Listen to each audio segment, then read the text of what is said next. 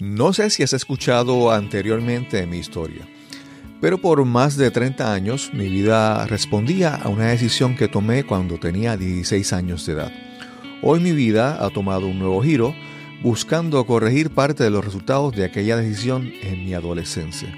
Si eres joven, estás en escuela superior, o si eres padre o madre de un joven en esta etapa, este episodio es para ti.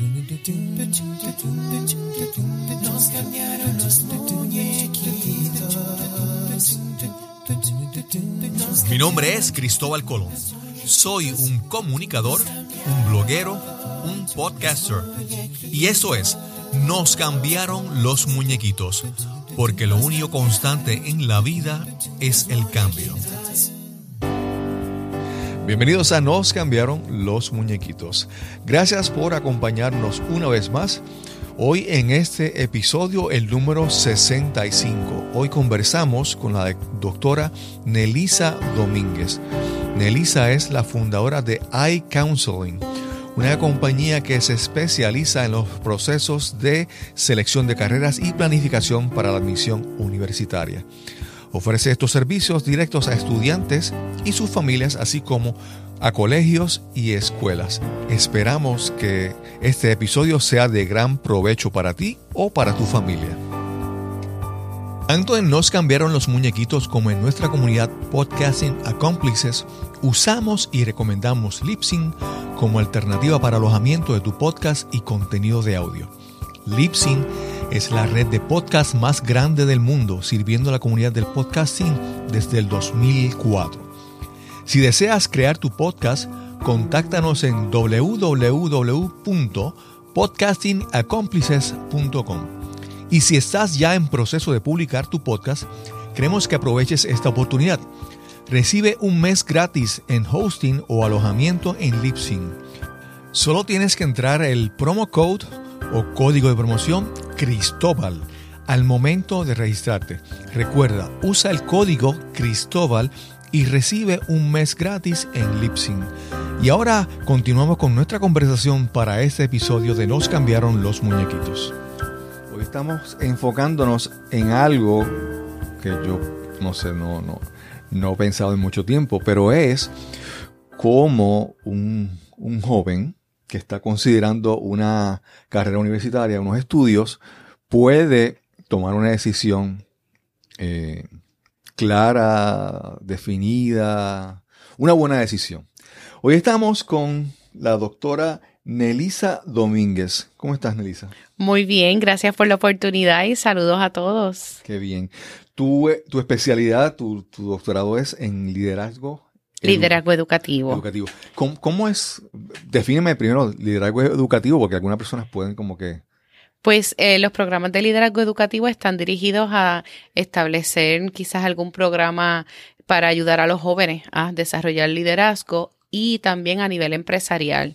En mi caso, ¿verdad? Con las electivas que yo pude combinar y con mi rama de consejería, con mi, mi bagaje en consejería, pues lo he enfocado en trabajar todo lo que es el liderazgo en los jóvenes, específicamente en millennials, que fue mi investigación doctoral que ahora pues ya tengo que ir adaptándome a, lo, a la generación Z, que a lo mejor eso puede ser otro podcast, ¿verdad? Porque ya viene otro, otra, otra generación, eh, pero sí, yo vengo de, del área de consejería, que es mi maestría. Ah, eso te iba a preguntar. Entonces, cuando tú hablamos de liderazgo educativo, ¿eso cae bajo pedagogía, consejería? Está en pedagogía.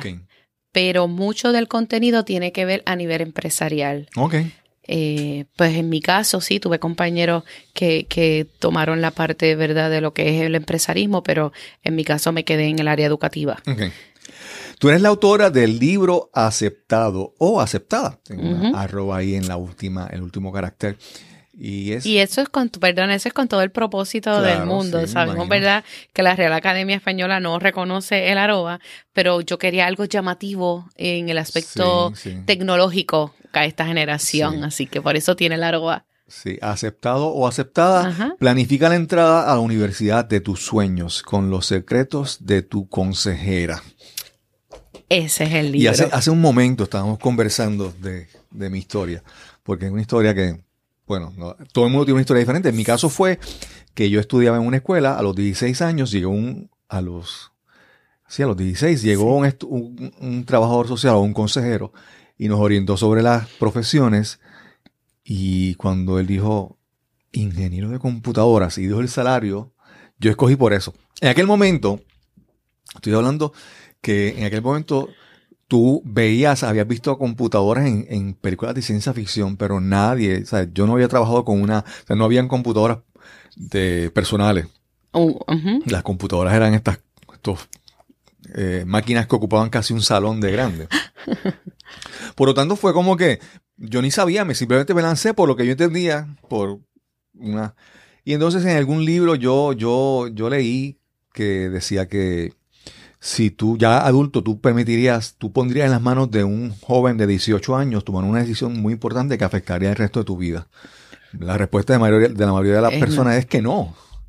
Claro. Pero entonces dicen, pero entonces tú estás viviendo con la decisión de un joven de 18, 17 años.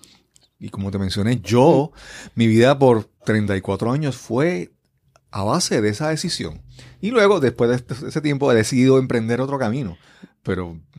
Fue una decisión que tomamos en la adolescencia eso es correcto. Y, eso es y a muchos de nosotros y a muchos de nuestros jóvenes eh, les toca.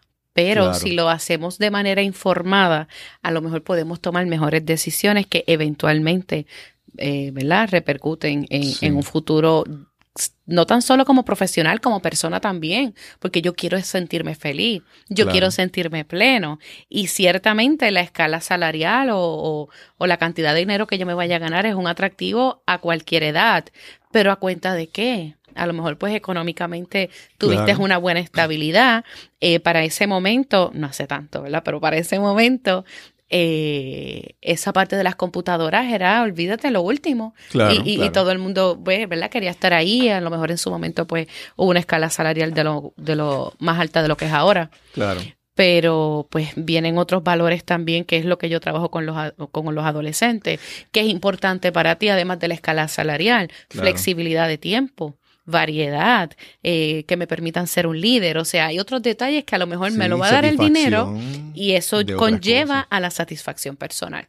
Te iba a preguntar, ya yo te, yo te conté mi, mi, mi decisión cuando tenía diseño. En tu caso, ¿cómo fue tu decisión? ¿Que Pues, tú decidiste mira. estudiar? ¿Cómo fue? Es bien, es bien interesante y esto, esto sí que nadie lo sabe. Hay otros detalles que ya yo he contado. Muy dentro de mí yo decía, bueno, pues en cierta medida me gustaría ser famosa. Ok. Y entonces, pero no, esto no lo he hablado con nadie, me gustaría ser famosa. Así que yo le dije a mi mamá que yo quería tomar clases de actuación para ser actriz. ok. Y ella, pues, ¿verdad? Dentro de sus recursos económicos, ¿verdad? Porque esto siempre ha sido bastante oneroso y no todos los papás podían. Claro. Me matriculó en unas clases de actuación. eh, eh, el profesor era buenísimo, eh, ¿verdad? Había muy buenas opciones, pero yo no podía manejar hablar en público. Y eso fue como que, wow, un, un encontronazo contra la pared, porque es lo que yo digo siempre, tu interés tiene que ir acorde con tu habilidad. Pero entonces cuando dices no, hablar en público, aún cuando interpretabas un personaje. No es que nunca logré hacerlo. Punto. Ah, no, te pregunto porque hay personas que cuando, cuando Ah. Ocupan un, eh, desarrollan un papel, un personaje, se les hace fácil. Se Pero- les hace fácil. Pero tú aún así no. No, para nada, para nada. Y realmente, pues, en mi colegio nunca nos dieron eh, las destrezas de hablar en público, que es tan importante, que yo digo siempre, oye, ¿de qué me sirve a lo mejor cubrir un libro completo de matemáticas o cubrir un libro completo de, de, de ciencia, de, de español, si yo no tengo otras destrezas como la importancia de hablar en público, dominar un segundo idioma y demás?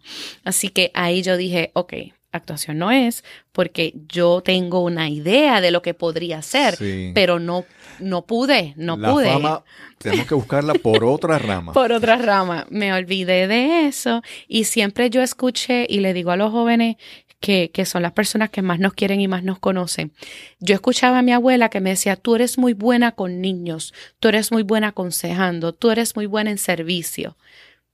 Y pues había una venita, pero la dejé a un lado y yo planifiqué estudiar comunicaciones, estudiar educación y ya para la maestría yo iba a tener dos opciones y a, y a cierta edad. Y así lo logré. Yo dije, pues voy a estudiar comunicaciones, que tengo un bachillerato en, en publicidad. Mi práctica fue en radio, que eso me abrió muchas puertas, eh, que siempre tenemos que estar pendientes, ¿verdad? Estas ¿En personas... radio frente al micrófono. No, Ah, producción. ok. No, también porque te iba a preguntar. Producción. Estaba, estoy ocultando tu temor, ¿verdad? De hablar en, Y, hablar y en público, realmente, el micrófono realmente también. el temor a hablar en público duró mucho tiempo. Este, yo había planificado, yo dije, este bachillerato tiene que salir en menos de cuatro años. Pero por no trabajar mis habilidades en matemática, yo tuve que repetir matemática tres veces. Ok. Como yo, y verdad, y todavía esto está, si yo tomo, o sea, yo soy candidata a Becapel, yo no puedo matricularme en una sola clase, así que para yo recibir el monto de la beca, yo tenía que buscar otras tres clases, así que era matemática y tres clases más, luego matemática y tres clases más, hasta que logré graduarme, solicito rápido a maestría porque yo no iba a estar más de un año sin, sin estudiar y solicité a comunicaciones y a consejería. Muy dentro de mí siempre quise que fuera consejería porque en la universidad yo era la que le hacía el programa a todo el mundo. Ok. Tú no vas a dejar de estudiar, tú vas a hacer esto, tú vas a pedirle al profesor un sobrecupo, tú vas a hacer De esto. estudiante, Esta estudiante. Yo como estudiante, yo le decía a todos mis compañeros lo que tenían que hacer y cómo. En todos los departamentos me conocían, yo subía a la oficina de consejería, claro, 19, 20 años yo. Sí, sí. Eh, yo nunca acepté un no, igual con mis compañeros. Tienes que ir. Claro. Y les creaba ese programa académico. Así que cuando entré a la maestría en consejería, yo fui muy feliz. Que hay muchos adultos que dicen, ay, es duro, es difícil. No, yo lo disfruté muchísimo. Ok. Así que ahí es que llego a, a mi maestría en consejería y como antes no estaba la ley eh, 147, que es la que eh, regula que los consejeros, ¿verdad?, sean licenciados, por eso es que ya no se utiliza el orientador escolar, ahora es un consejero profesional licenciado. Antes de yo graduarme ya yo tenía trabajo en una escuela y me tocó con niños, niños bebés, desde yo tenía prekinder a sexto grado. ¿Una escuela privada o...? Es un colegio privado, sí. Este, ahí estuve cubriendo la, unas vacaciones por maternidad de la consejera que estaba y entonces al siguiente año entré a un colegio que amé, amo mucho, ¿verdad? Todavía eh, doy servicios ahí. Y ahí estuve, tuve la oportunidad de trabajar con estudiantes de escuela superior. Ok. Entonces, de venir de elemental a superior, yo decía, wow, tengo que seguir aprendiendo y no solamente en consejería, en todas las profesiones. Sí. Cuando estamos en diferentes escenarios, no lo sabemos todo. Lo que me dieron en la universidad usualmente, ¿verdad? O caduca o se quedaron un poquito atrás. Claro. Así que ahí comencé a viajar, a visitar universidades. No es lo mismo quizás leer en un website que puede tener muy buena información, pero yo ir y sentir cómo es el ambiente, hablar con los profesores. Claro. Eh, y desde el 2005 hasta acá me mantengo visitando, qué sé yo, siete, ocho, nueve universidades al año para entonces poderle hablar a los jóvenes eh, y a las familias de cómo es la universidad, la seguridad, porque yo quiero verlo, yo quiero ver cómo es la biblioteca, yo quiero ver los horarios. Claro, si vas a recomendar algo. Exacto. No, no tiendo a recomendar, yo le ofrezco opciones, ¿verdad? Pero no, aunque como persona tenga algunas favoritas, pero yo no le voy a imponer eso a otras personas, ¿no? Cuando digo Eh, recomendar, es, es sí. decir, tienen buenas facilidades de Sí, tecnología. ya yo las vi. sí, No fue que me lo contaron, Sí, yo estuve ahí. exacto. Y, y la universidad, a veces uno piensa en, lo- en el estudio, pero también el, el- el ambiente. El ambiente la es muy importante. La vida universitaria es posiblemente para mucha gente es como que los mejores momentos de su vida. Ay, sí, sí, la mejor esa- etapa. Sí, y entonces a veces uno está ahí, loco por salir de ella, y después que salió dice, ay, qué bueno era esa etapa de mi vida. Bueno, yo seré, si me preguntan a mí, yo seré estudiante toda la vida. Sí. Te quiero preguntar, ¿hay algún estudio alguna, alguna estadística que indique cuán- cuántos estudiantes cambian de, de concentración, de área de estudio? ¿Hay algo Re- sobre eso? realmente si lo hay, ¿verdad? No, no lo tengo disponible o no lo he leído. Sí he visto que sucede más de lo que pensamos o de lo que quisiéramos. Que un estudiante pues entra eh, por un programa y me dice, esto no era. Me gustan las ciencias, pero no como para ser médico. O heredé un negocio de mi papá y realmente esto no es lo que yo quiero. Claro. Sí sucede bastante y, ¿verdad? Los que nos escuchan, quiero que sepan que puede ser totalmente normal y que siempre hay espacio Sí. para cambiar o combinar, que sería lo Sí. ideal. No, yo te pregunto porque sería muy interesante si hubiera esas estadísticas, Ujú. reflejarían. Obviamente estamos constantemente estudiando generación X, generación Y, millennials, eh, baby boomers. Se, se estudia, la- se trata de identificar diferencias. A veces eso como que no es lo mejor porque como que se etiquetan. Bueno, pero las diferencias es para establecer qué necesidades Sí, sí, tiene exacto, cada uno, exacto. ¿verdad? Sí. Este, yo creo que tenemos un poquito de todos realmente. No, pero lo que te quería decir es que si hubiera esas estadísticas sería bueno ver cómo las generaciones están en... Eso, eso es un reflejo de la búsqueda, de la forma en De que la piensan. planificación previa, Eso quizá. Es correcto, eso es correcto.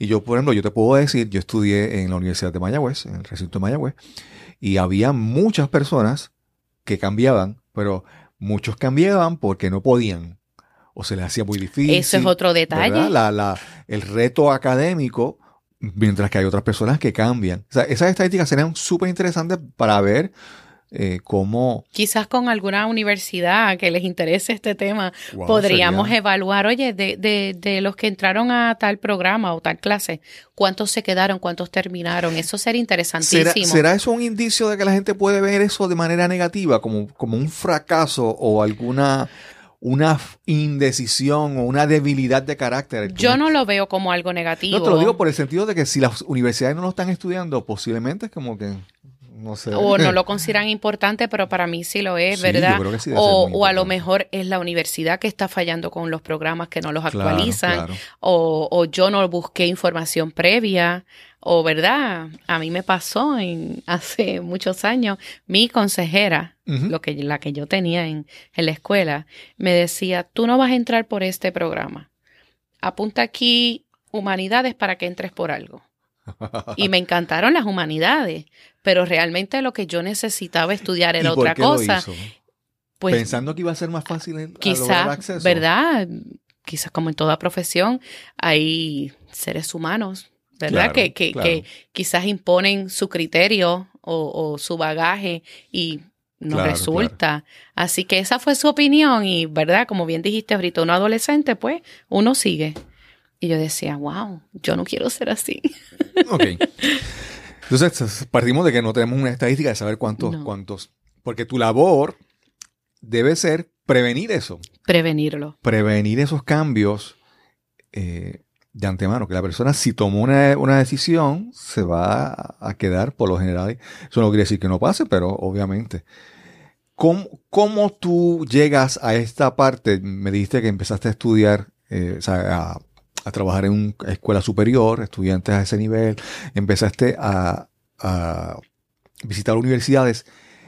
¿En qué momento decidiste solamente enfocarte en es- ese tipo de estudiantes? O digo, si eso es, ese es tu enfoque principal en este momento. Justo ahora sí lo es. Hace ya varios años lo es. Eh, dentro de, la, de lo que es la consejería siempre me gustó esta parte educativa ocupacional y lo que es la consejería de parejas, matrimonio, familia. Ok. Eh, el yo quedarme en esto solamente, yo entiendo y agradezco tu pregunta, que surgió de una situación negativa que tuve en un empleo. Eh, mientras yo estuve terminando el grado doctoral, yo no le yo no, no suelo ¿verdad? comentar mucho de lo que estoy trabajando, inclusive cuando estuve redactando y escribiendo el libro, pues yo nunca lo dije hasta que estuvo completo. Así que eh, cuando supieron que me había graduado de, de mi doctorado, que no lo había dicho, no, di- Ujú. no dije que defendí ni nada, se enteraron por terceras personas, me reúnen eh, para advertirme, esa reunión fue una advertencia de eh, el que yo hubiese terminado un grado doctoral no significa que me iban a ofrecer más dinero, así que que no esperara un aumento de sueldo. y yo, ok, este, ahí yo supe que yo había madurado, no contesté absolutamente nada, Claro. me Y quedé eso se- totalmente y eso callada tanto de ellos. Y reflejo de ellos y yo decía, ok, Dios mío, tú me vas a guiar si me tengo que quedar aquí o si tengo que salir. Y justo ese verano tuve una muy buena oferta de empleo en una universidad eh, a tiempo parcial. Eh, la academia era algo que yo quería explorar porque es verdad, ya, ya cuando tú has alcanzado cierto grado doctoral, el poder impartir clases en una universidad es un, un- un crecimiento bueno, personal y profesional. Y yo decía, tengo mucho tiempo libre, voy a comenzar a ver estudiantes. Okay. Y de ahí es que surge iCounseling. Y ahí, de ahí es que surge enfocarme específicamente en estudiantes de escuela superior y sus familias, porque este trabajo no es solamente eh, del estudiante, ¿verdad? Hay, hay, un apoyo y un trabajo en equipo que hay que hacer con la familia. Así que podría decir que vino quizás de una experiencia un poco negativa o eh, no tan buena. Sí. Voy a y también, perdona, ver que hay tanta necesidad, porque yo tengo muy buenas colegas, muy buenas consejeras profesionales en, en escuelas, pero tanto en Puerto Rico como en Estados Unidos, quizás tenemos una consejera para 500 estudiantes y no pueden impactarlos. Este, o si en la escuela, ¿verdad? Los padres que nos escuchan hacen una reunión, tenemos reunión a las 9 de la mañana pero espérate, yo trabajo de 8 a 5. Este, así que había una necesidad de en horario fuera de lo que es escuela eh, se rindiera este servicio. Así que yo estoy atendiendo a padres durante las tardes y los sábados que quieran involucrarse en este proceso. Así que por esa, necesidad. A esa, pregunta voy. Cuando tus servicios son para ayudar a, los estudiantes a tomar una buena decisión sobre cómo emprenden su carrera universitaria. esta, esta iniciativa ¿Esta inquietud surge primero de los estudiantes o surge de los padres? ¿Cómo es la proporción, vamos a decir? Realmente es de ambos. La verdad, contestando honestamente, es de ambos. Eh, muchos estudiantes quieren eh, opciones, eh, quizás fuera de Puerto Rico, que resulten un poquito más onerosas de lo que un padre pudiera pagar en una universidad aquí, eh, no necesariamente al final va a ser más caro porque se prepararon previamente. Así que cuando un estudiante ya esto es un tema de conversación en el hogar, un padre me puede llamar, puede tomar la iniciativa y decir, necesito ayuda porque este proceso ha cambiado, para mi tiempo no era de esta manera y quiero ayudar a mi hijo. Así que realmente es de parte de los dos. Tengo estudiantes que llaman y los padres son los últimos en enterarse. este, y eso está chévere que los muchachos tengan esa iniciativa. Así que hay interés de ambas partes. Y me imagino también, ahí tú me, aclaras, con, con, con, esto de las universidades, ¿verdad? Tú te imagino tienes que estar muy orientada también sobre diferentes programas y ayudas financieras en diferentes universidades. Eso es algo que, que regresa eh, constantemente. Y cambia todo el tiempo. Por eso es que pues me mantengo viajando. La comunicación con estas universidades es tan importante. Que ellos conozcan a mis estudiantes también, porque hay veces que ellos me llaman y me dicen, tengo algo para X estudiante que hace este deporte o que quiere pertenecer al coro y hay esta beca. Y si es una oportunidad que económicamente va a ayudar a la familia, usualmente, mira, dicen que sí y, van a tener buenas opciones. Sí, es que lo que te quiero decir es que tu, tu trabajo requiere todo el tiempo, mucha comunicación, constante aprendizaje, estar actualizado, ver que están buscando mis estudiantes para poder eh, ubicarlos en el lugar correcto, porque hay una universidad para todo el mundo. Ahorita, ¿verdad? Cuando mencionaste Mayagüez, yo me río mucho, mucho con los egresados de colegio, room, ahora los jóvenes le dicen Maya. Eh, yo digo, algo, algo bonito. Maya es nueva, o sea, cuando, cuando ustedes, cuando ustedes escuchen Maya, y conozco eh, estudiantes que están ahí todavía. Se actualizan, por favor, porque si le dicen room, los muchachos a lo mejor le hacen, papi, room. Vaya, ok, es lo mismo. Pues yo digo, algo bueno pasa en Mayagüez que todos los egresados están tan orgullosos de, esa sangre verde. Eh, y yo no puedo pretender que porque Cristóbal haya ido a Maya, sus hijos también vayan a ir. Claro, claro. Así que hay un lugar específico, ¿verdad? Hay un right fit, un lugar eh, ideal para cada, para cada joven. Estás escuchando Nos cambiaron los muñequitos. Este es el episodio número 65 y conversamos con la doctora Nelisa Domínguez. Por un, por un momento yo, yo ahí hablando de, lo, de, todo lo que tienes que estar a al día y la ayuda financiera y los programas educativos y de cosas. Y de, momento pensé como que en Jerry Maguire. una, una, Jerry Maguire universitaria. Educativa. Sí, sí, sí. Show me the money. Ay, Dios mío. esto, esto es súper, yo creo que es, yo creo que puede ser algo bien importante porque en esa, en esa etapa, y, y yo he visto estudios que dicen que tu cerebro se va realambrando, se va reconfigurando y hay cierta edad en la adolescencia que los jóvenes todavía no pueden tomar decisiones y se ha demostrado que no están su cerebro desarrollado completamente para tomar unas decisiones específicas, ¿verdad? Y yo, y yo pienso que, que esta experiencia universitaria, en la manera en que sea agradable y sea productiva para ellos, va a ir aportando a crear un, a un adulto de bienestar, de, de provecho en el futuro. Y eso que dices es tan y tan y tan importante, tan crucial, porque eso lo logramos trabajando otro tipo de actividades y proveyéndole al estudiante otro tipo de servicio. Una universidad o una escuela, una academia que sea puramente académica, realmente, ¿qué, qué producto va a salir? Así Claro. que yo, yo quiero una institución y, y muchos de ellos me hacen algunas preguntas y les digo, ok, no lo sé. No lo sé todo, voy a, voy a investigar, Claro. porque a veces ellos han investigado más que los papás y más que los consejeros. Claro. Así que una universidad que le pueda proveer eh, actividades de servicio comunitario, algún club, un intercambio estudiantil, este, los jóvenes que han estado quizás en activos en su iglesia, que haya Claro. una confraternización de jóvenes cristianos, eh, los que estén en ciencia, mira, tenemos tantas investigaciones, o sea, de esta manera tú te adaptas y el estudiante va a decir, ok, yo estoy validando que estoy donde quiero Claro. estar, Y- que este es el programa cosas- que yo quiero tener. Y cosas intangibles como, por ejemplo, una tradición universitaria. Mencionaste Sí. el colegio, Sí. porque la gente está en el colegio, es colegio antes, ahora y siempre, ¿verdad? Antes, ahora y pero siempre. Maya, Maya.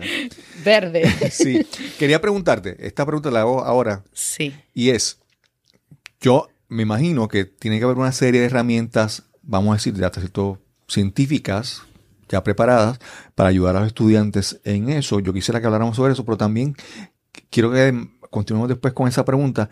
¿Con qué herramientas ellos, un estudiante puede ir trabajando sin tener... cuando llega donde ti, me imagino que tendrá estas herramientas ya listas, pero mientras tanto también, ¿qué otras herramientas tiene él para trabajar con eso? Comenzamos con, ¿qué mecanismos tú usas para ayudar al estudiante a tomar esa decisión? Ok, yo siempre comienzo, si no, lo, si no se lo prueben en su escuela, con una prueba de, de carrera validada, ¿verdad? Que, que pueda eh, darme un resultado de dónde yo puedo ser buena, dónde yo puedo ser bueno de acuerdo a mis intereses y habilidades. Ok. Por ejemplo, mi ejemplo, si yo quería estudiar actuación, yo no tenía la habilidad de hablar en público. Ok. Yo quiero ser ingeniero, pero siempre he estado atrás en matemáticas, así que eso no está alineado. Esa prueba te refleja si esos intereses y habilidades están alineados.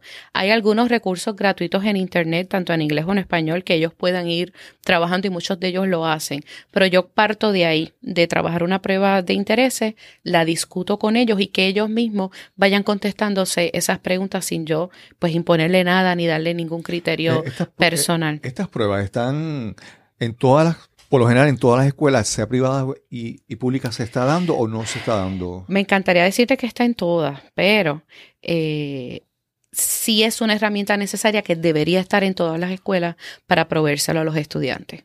Ok. Sí, sí, sí es importante que todos puedan pasar por ella, inclusive aunque yo esté bien segura de lo que quiero hacer, porque hay estudiantes ya en noveno grado que me dicen, ya yo decidí que voy a ser cirujano cardiovascular pediátrico. ok, Ajá.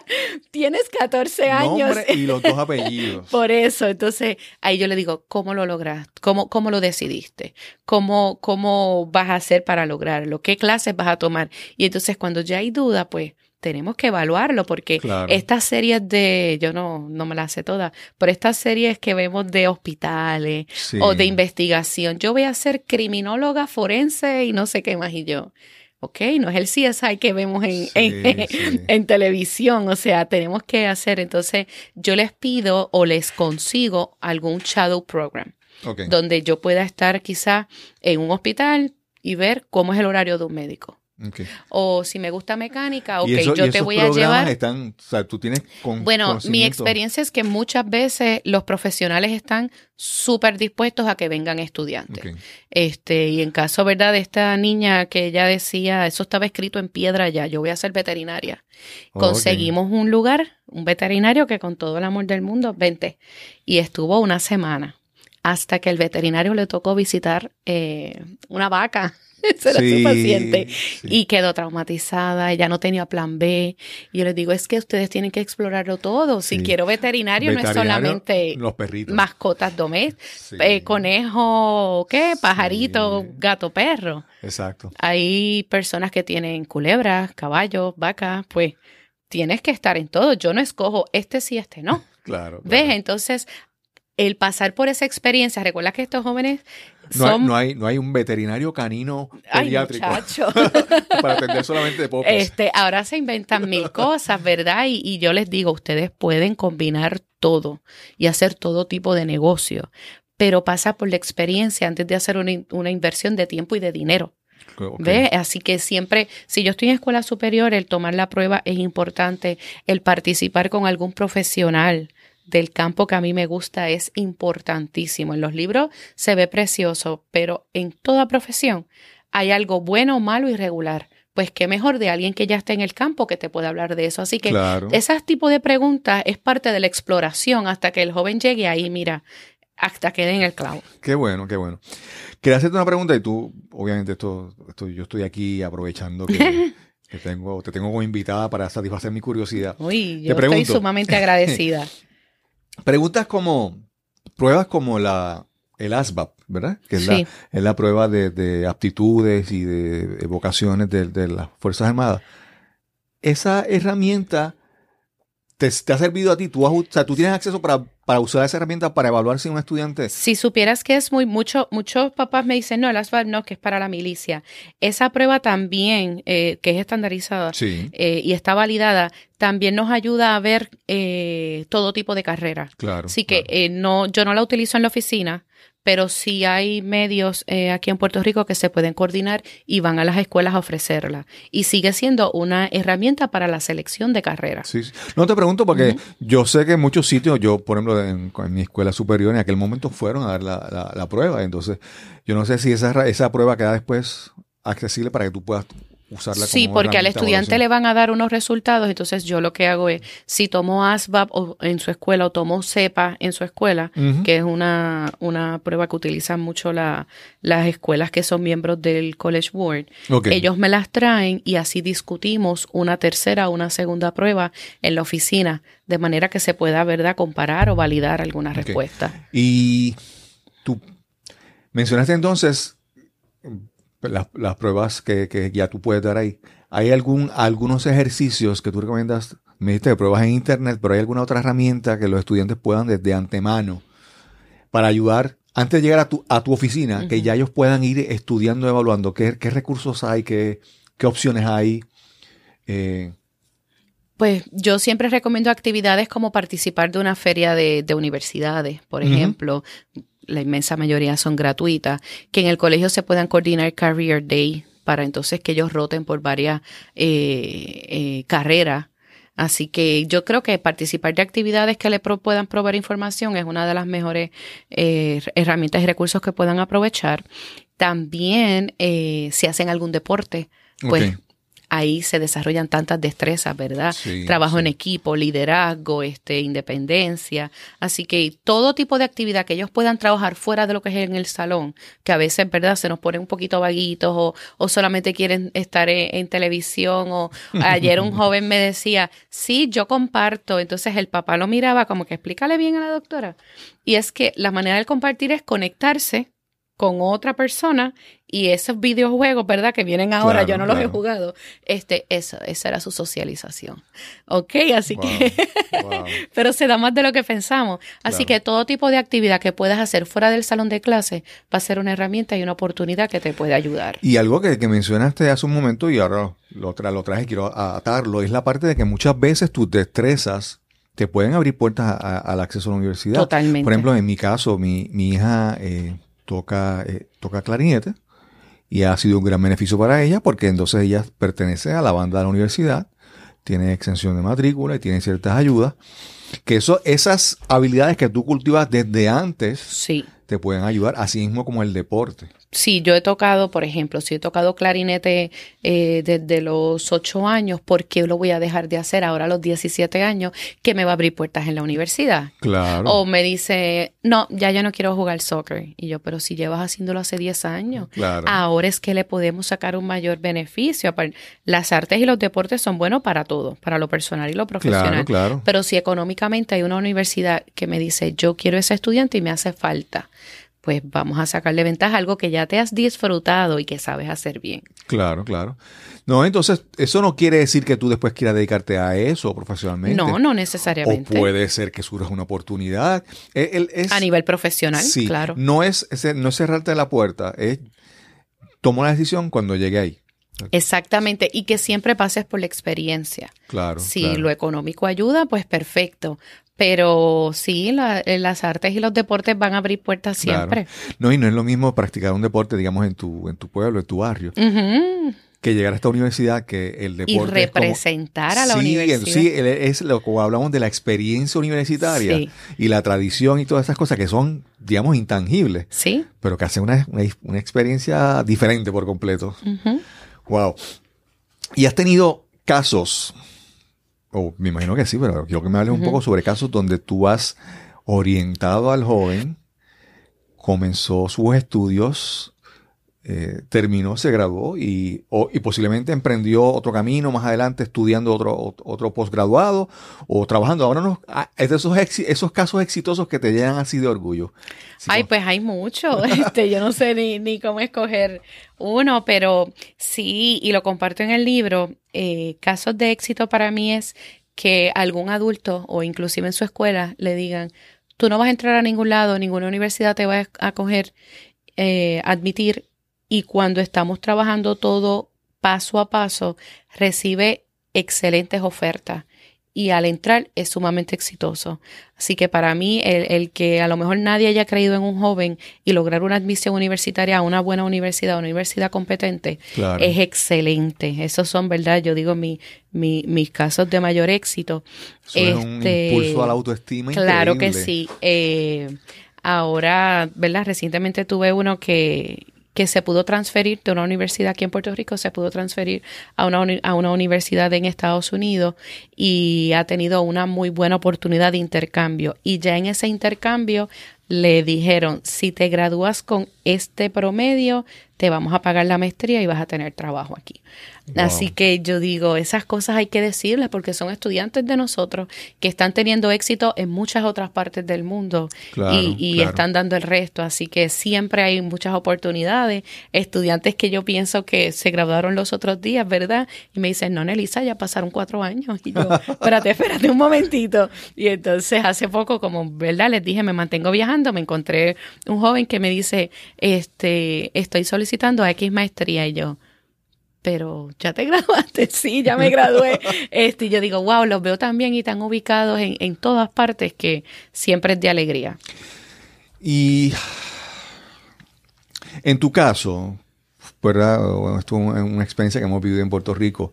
No sé si eso también te tocó de alguna manera. Quisiera que si, si te, tocado, te ha tocado de alguna manera, me lo hables. Y es la parte de que después del el septiembre eh, del 2017. De los el- el huracanes. Sí, cuando el- con el huracán María, mucha gente se fue Sí. de Puerto Rico y tuviste casos con esos que estuvieras trabajando con ellos que tuvieron que irse por, por esa... Eh, tuve varios, porque pues ese año fue un poco difícil, uno por la huelga que hubo el semestre anterior y luego la combinación de, de ambos huracanes.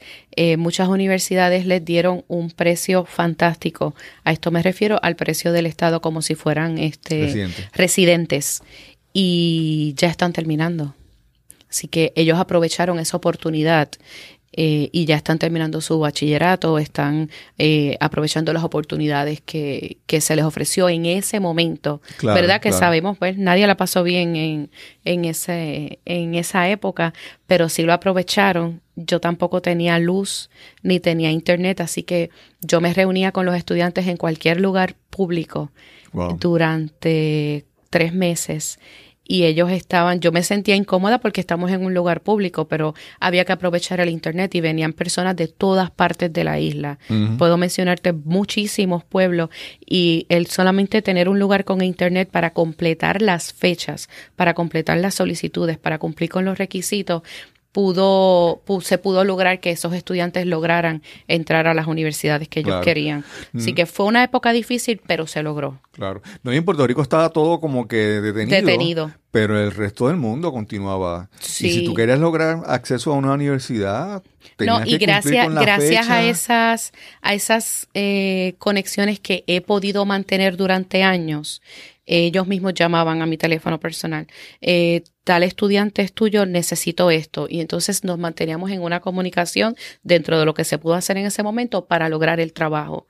Así que fue una época difícil, pero muchos de los que están afuera ya conocían eh, de lo que estaba pasando en Puerto Rico y ayudaron mucho a nuestros estudiantes. Claro.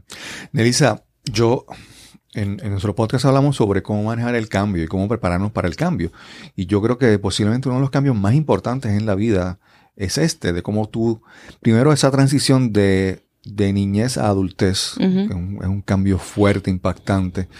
La vida, la vida cambia cuando uno se gradúa de escuela superior y deja atrás su, círculo de amigos, entra a la universidad, después termina y ese círculo de amigos también cambia. ¿Qué, qué consejos tú le puedes dar a, a los padres que, que tienen que ayudar, que van a acompañar a sus hijos en este proceso que puede ser difícil para, para los, jóvenes y también para los padres, por las expectativas, por lo, que esperábamos, por lo que deseamos. A veces los padres quieren lograr sus sueños a través de sus hijos. Sí. ¿Cómo, ¿Qué consejos tú le puedes dar a los padres para que ayuden y le faciliten el proceso a sus hijos en este proceso? Realmente mi mayor consejo es que sean de apoyo en este proceso. Hoy vengo de, un taller y, y, pues me quedé sola con los chicos, ¿verdad? A mí me gusta.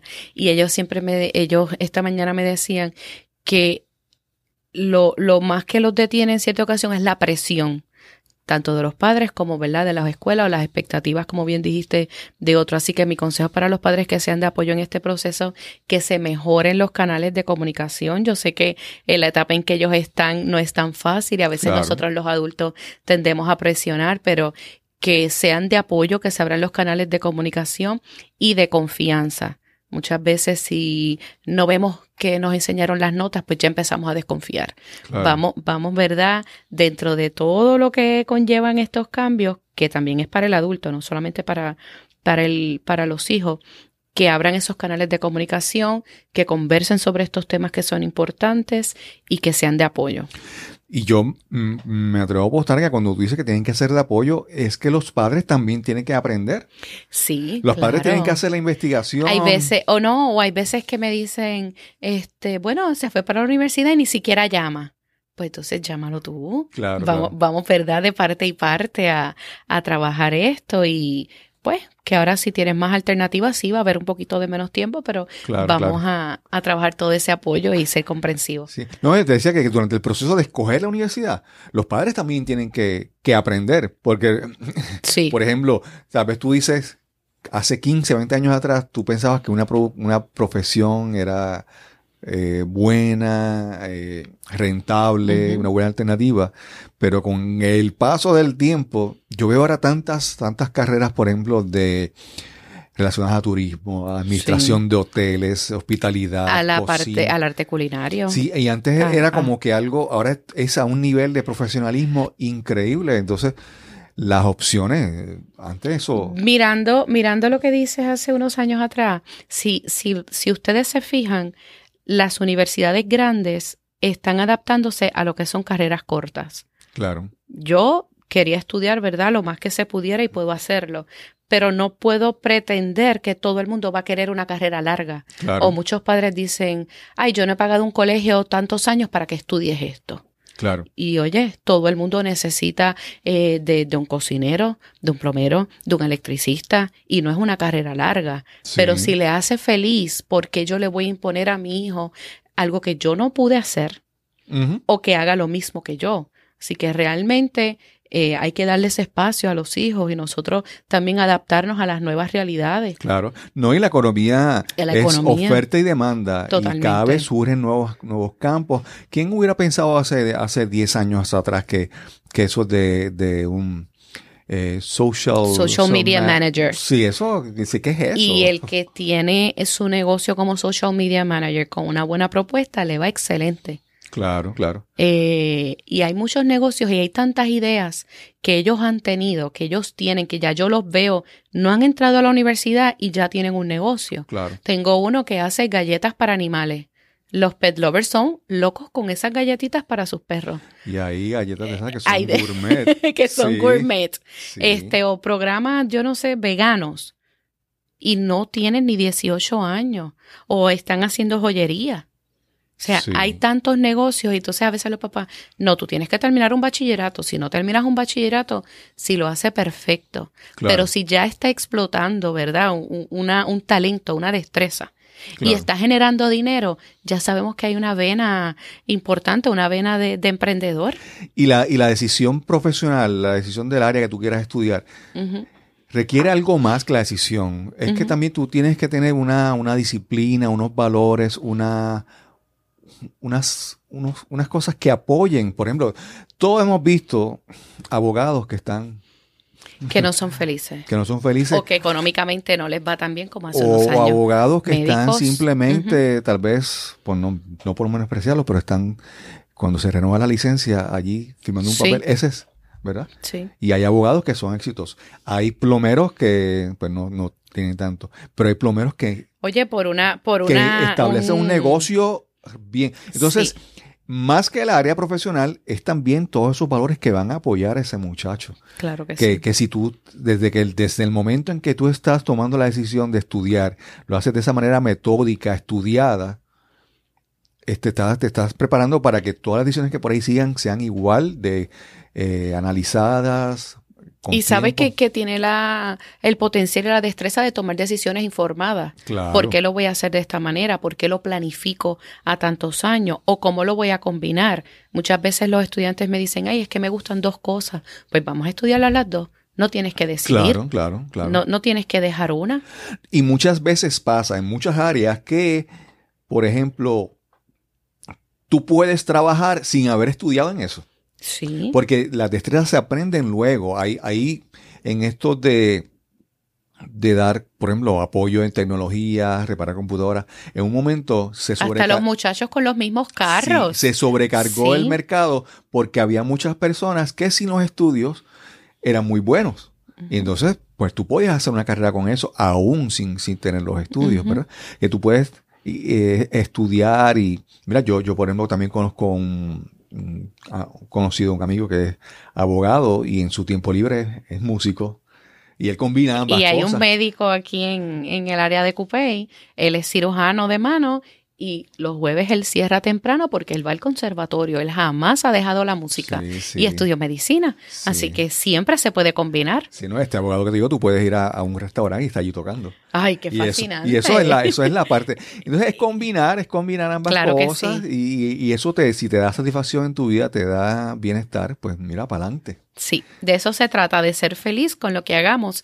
Y siempre les digo, pregúntate si podrías hacerlo sin recibir paga. Claro. Y yo creo que ahí pueden haber muchas buenas respuestas. Tu compañía se llama iCounseling. iCounseling. ¿Qué son, dime así por encima, los servicios que pueden encontrar ahí? Pues yo trabajo eh, todo lo que es la planificación estratégica para la universidad, cómo conseguir las mejores ayudas económicas, que puedas tomar las mejores decisiones, que las solicitudes de admisión estén eh, llenas, ¿verdad? A la perfección, ¿verdad? O, o, lo mejor posible para que no hayan errores. Así que mi trabajo es guiar al estudiante durante todo el proceso de planificación universitaria. Sí. Y si alguien tiene dudas, pero antes de ir, no todavía no está decidido a visitar para ver sus servicios, puedes ir a cualquier librería y buscar el libro aceptado Uh -huh. o aceptada, Aceptada. con arroba. ¿Y qué puede encontrar en este, en este, en este libro? En ese libro ¿Hay ejercicios para trabajar? hay ejercicios, hay plantillas, hay para trabajar los calendarios, que yo creo que es una de las partes más importantes en este proceso. Si se me pasa una fecha, puedo perder una oportunidad. Así que el libro te va a ayudar a, a guiarte y a planificarte exitosamente. Eh, confieso que en un inicio yo lo escribí dirigido a los estudiantes, pero muchos padres me dicen, lo compré para leerlo yo estar informada y después lo que lo lea él. Así que realmente si un consejero nuevo quiere, un consejero que está comenzando lo quiere leer y utilizarlo en la escuela, está dirigido para consejeros, padres y estudiantes.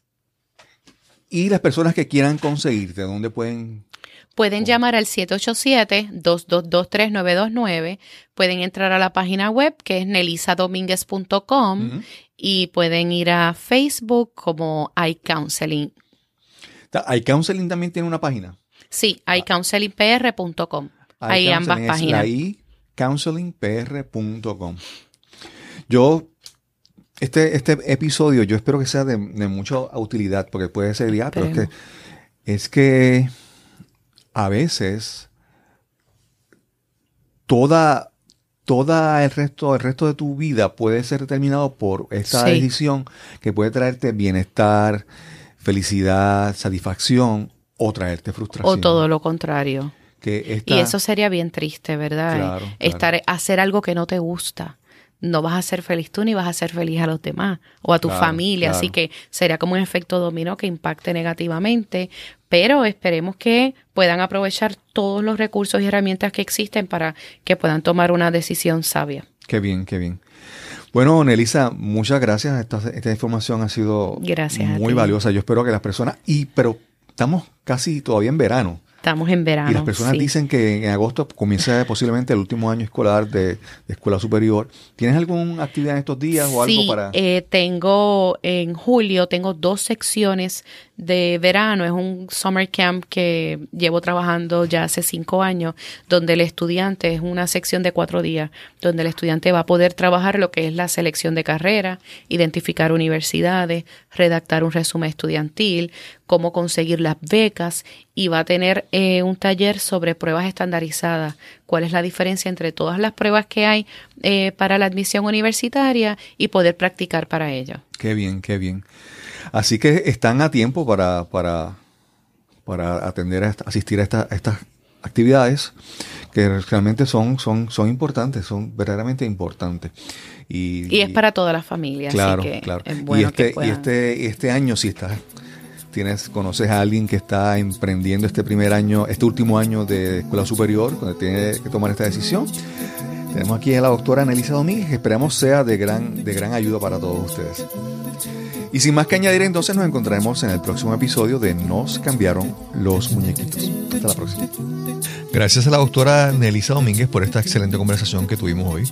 Interesante, divertida eh, y muy útil. Espero que sea de gran utilidad para ti que me has escuchado. Si conoces algún familiar, alguna persona conocida que puede estar en una situación similar, algún joven que quiera comenzar a tomar la decisión de qué viene después de la escuela superior, pues compártele este episodio para que así pueda beneficiarse. La decisión de a qué universidad vamos a estudiar o qué área vamos a prepararnos es una posiblemente de las más importantes en toda nuestra vida y debemos tomar con mucho cuidado, con ayuda, esta decisión. Y sin más que añadir, nos encontraremos en el próximo episodio de Nos cambiaron los muñequitos. Hasta la próxima. Este episodio es producido usando el programa Hindenburg Journalist Pro.